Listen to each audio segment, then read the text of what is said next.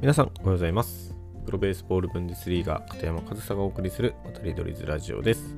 この渡りドリズラジオではドイツベースボールブンデスリーガ初の日本人監督片山和沙が独自の視点から野球、教育、文化等の情報について発信しております。はい、えー、今日も配信やっていきたいと思います。えー、今日から一応ゴールデンウィークという形になるんですかね。一応今日が、えー、祝日で、まあ明日平日ですけど、まあお休みになってる方もいるのかな？ちょっとこのゴールデンウィークもですね、久しぶりで5年ぶりとかか。なんでちょっと今日からゴールデンウィークだってこととか、今日が祝日祝日だってこととかもちょっと気づいてな、さっきまで気づいてなかったんですけど、まあ、ゴールデンウィークということで、本来であれば、それこそ遊びに行ったり、えー、スポーツの試合があったり、大会があったりとか、ちょっと活発な時期だったはずなんですけど、今年はね、あの地域によっては緊急事態宣言ということで、なかなかそういった風にもいかないようですね。それでですね、今日はですね、ドイツ野球情報をちょっとお伝えしたいと思います。え、おそらく、おそらくというか、ほぼ間違いなく、定期的にドイツの野球情報を扱っているポッドキャストはこの渡りドイツラジオだけだと思うので、まあ、今後も定期的に触れていきたいなというふうに思うんですけど、えー、ドイツの野球ですね、えー、4月に開幕したブンデスリーガの南部はもう先週末で、えー、それぞれ8試合ずつ試合を消化しました。ということは、えー、レギュラーシーズンがですね、全部で28試合なので、まあ、およそ3分の1を消化したということになりますね。そうなんですよ。早いんですよ。あのドイツドイツ野球はレギュラーシーズン28試合しかないので、本当にレギュラーシーズンって6月くらいで大体終わって、その後ポストシーズンが、まあその後まあ十何試合ってあるので、年間では40試合くらいあるんですけど、まあ、レギュラーシーズンももう3分の1が終わったとほぼ終わりだという感じでですね、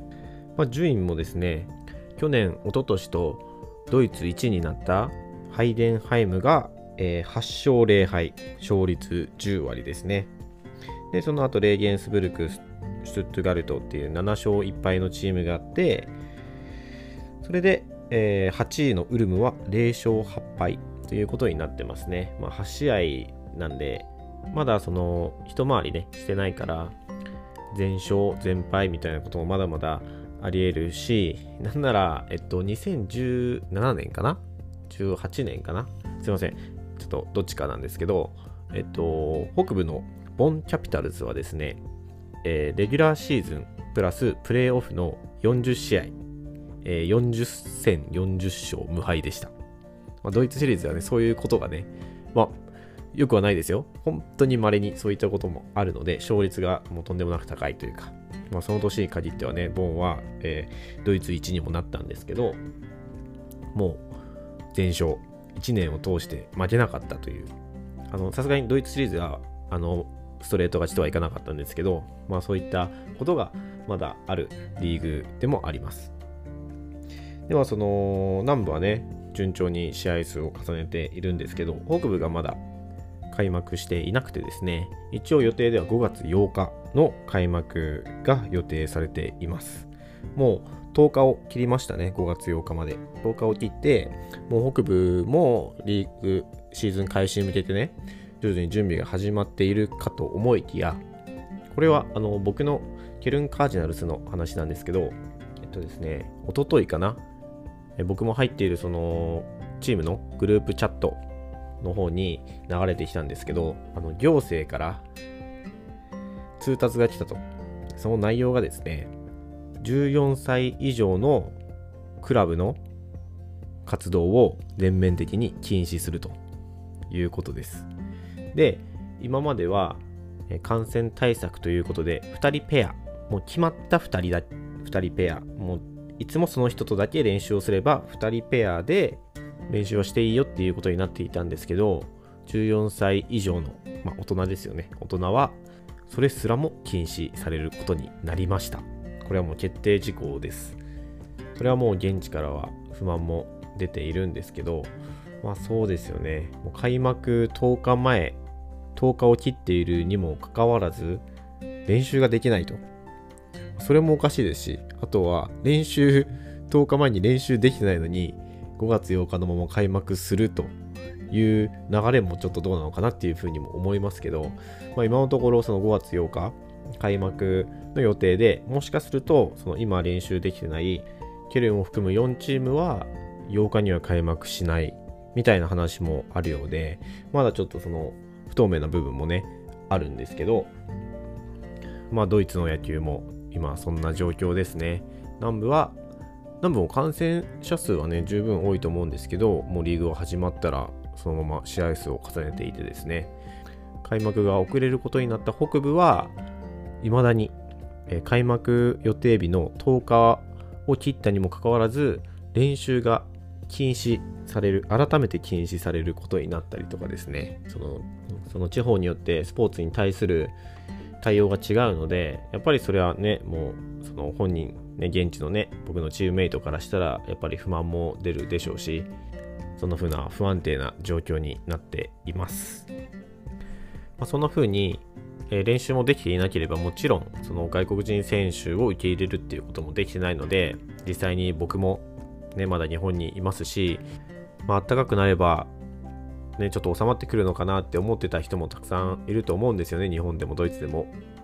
なんですけどなかなかそういうわけにはいかず。本当にいつまで続くのかなっていう状況ですけど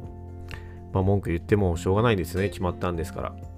でも僕は一応その立場上今年も監督という立場ではあって、まあ、それでお給料とかはね、全然現地もいないんでもらってないんですけど、あのー、一応今週末にですね、練習はできてないんですけど、練習試合を一応組んでるんですよ。できるかどうかもまだはっきりしてないんですけど。で、その練習試合のあのメンバーは、このメンバーでいいかっていうのを、その現地のね、スタッフの方から僕の方に確認が来て、僕がそれに対してそれでいいとか、あ、ここは変えてくれとかいう風なやり取りも、まあ今もしているんですけど、あんまりその監督としてもね、大したことはできないというか、あとはその個人的にね、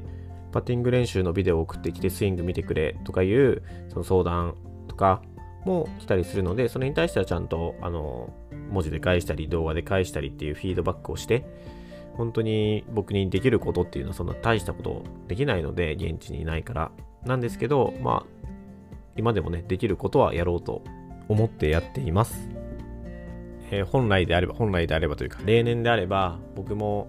そのね、これからシーズン中盤に入っていって、より忙しくなってくる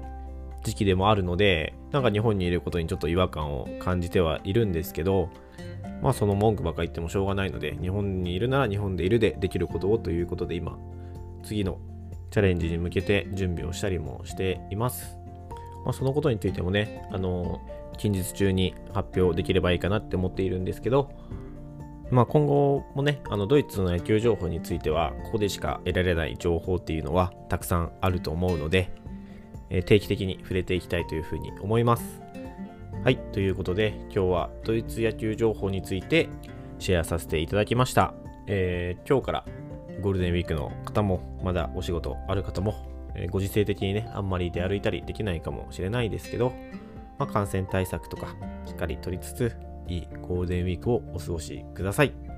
今日も最後までお聴きいただきありがとうございました。片山和沙でした。